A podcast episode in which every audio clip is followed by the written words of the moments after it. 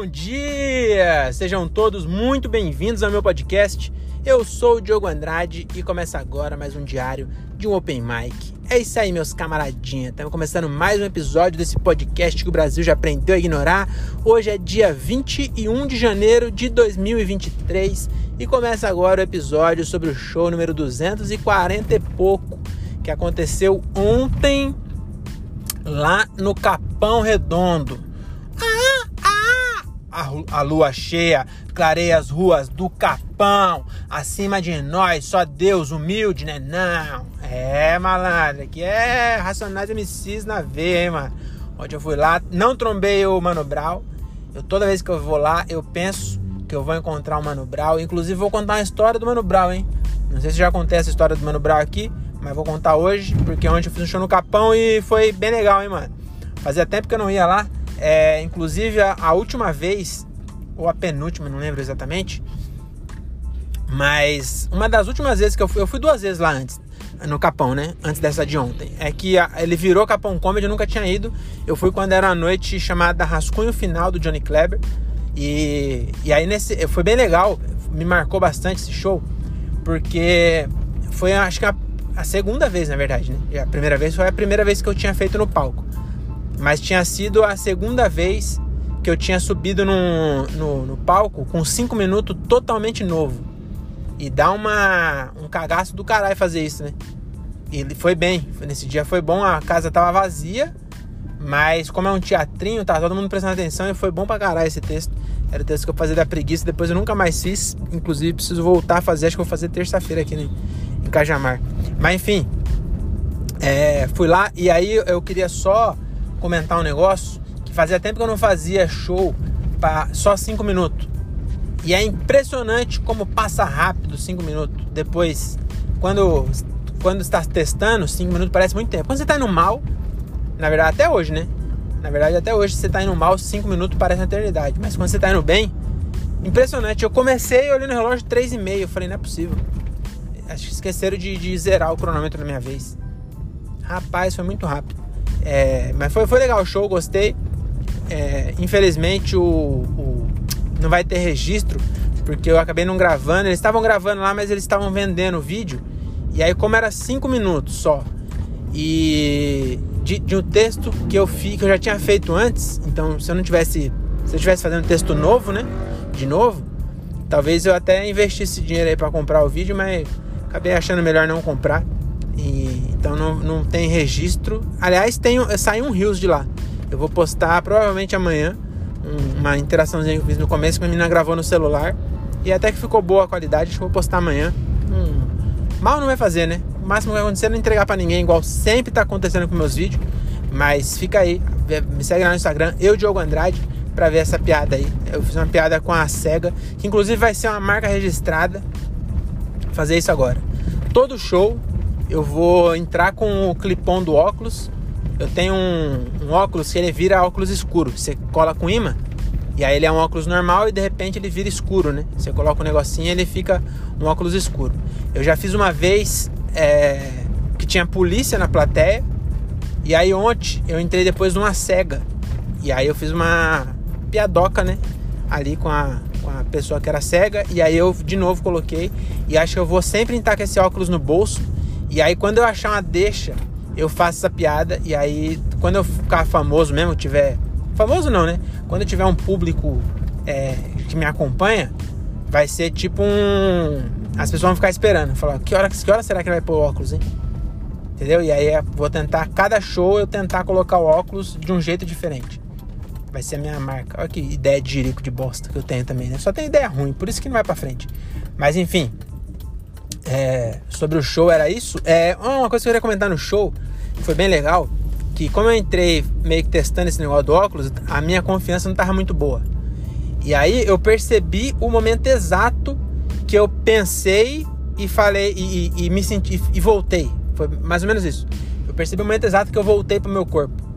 Que eu saí do, do modo sobrevivência e, e entrei no modo presença mesmo. E isso foi bem legal. Acho que quanto mais eu, eu consegui perceber isso, eu consigo voltar e foi nítido como a reação das, da plateia melhorou.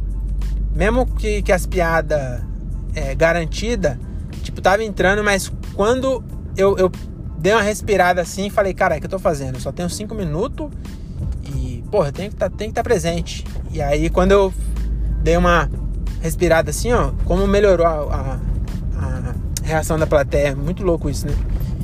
Então, tentar sempre ficar presente. Essa é a dica de sempre, que eu sempre mando. E quem não faz, eu acho que não entende. Ou se a pessoa nunca teve presente, talvez ela nem perceba que ela não está presente, entendeu? Quando você conseguir uma vez, você vai entendendo o que eu tô falando. É muito louco. E, enfim, é isso que eu tinha do show. E agora eu queria falar a história do Mano Brown. Como eu fui no Capão, né? É, o Mano Brown, uma vez, ele, eu vi ele passar de carro em frente à barbearia lá em Morato, que na, na época não chamava barbearia, chamava cabeleireiro. E eu não sei se nas suas quebradas, se você é de quebrada, mas na, em Morato, o cabeleireiro, ele era praticamente um rolê. Entendeu? Era basicamente, era basicamente não, era praticamente um esquenta do rolê. Nós ficava lá bebendo, tinha um boteco do lado, aí nós comprava cerveja e ficava trocando ideia e conversando o dia inteiro. Era o dia inteiro, malandro. Nós chegava às vezes 10 horas da manhã, saía 6 horas da tarde quando fechava. O barbeiro, o cabeleireiro saía louco de, de cerveja. Era muito louco. E aí um dia nós estava lá, né? Ficava lotado, mano. De sábado ficava lotado o bagulho.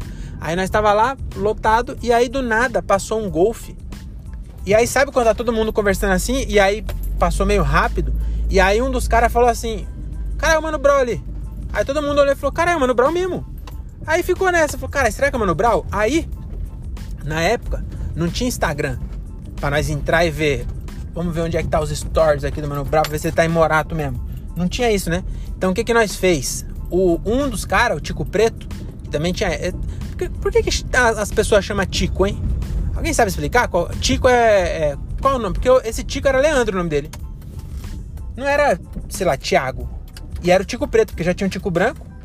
Aí esse era o Tico Preto. Aí o Tico Preto tinha uma bis. E aí ele pegou, montou na bis. Inclusive era uma bis tunada. Com escapamento estralador. Toda, é, toda mexida. Que tinha essa também. E aí o, Tico entrou, montou na moto. Entrou, né? Montou na bis dele e saiu perseguindo o Mano Brown pelas ruas de Morato. Olha que coisa louca, hein? Aí ele saiu, é, montou na moto e foi atrás do Golf. E aí ele voltou e falou: É, era o Mano Brown mesmo. Ele tá indo pro velório da tia dele, que mora lá no Santo Antônio, aqui em Morato. A tia dele faleceu e veio pro velório.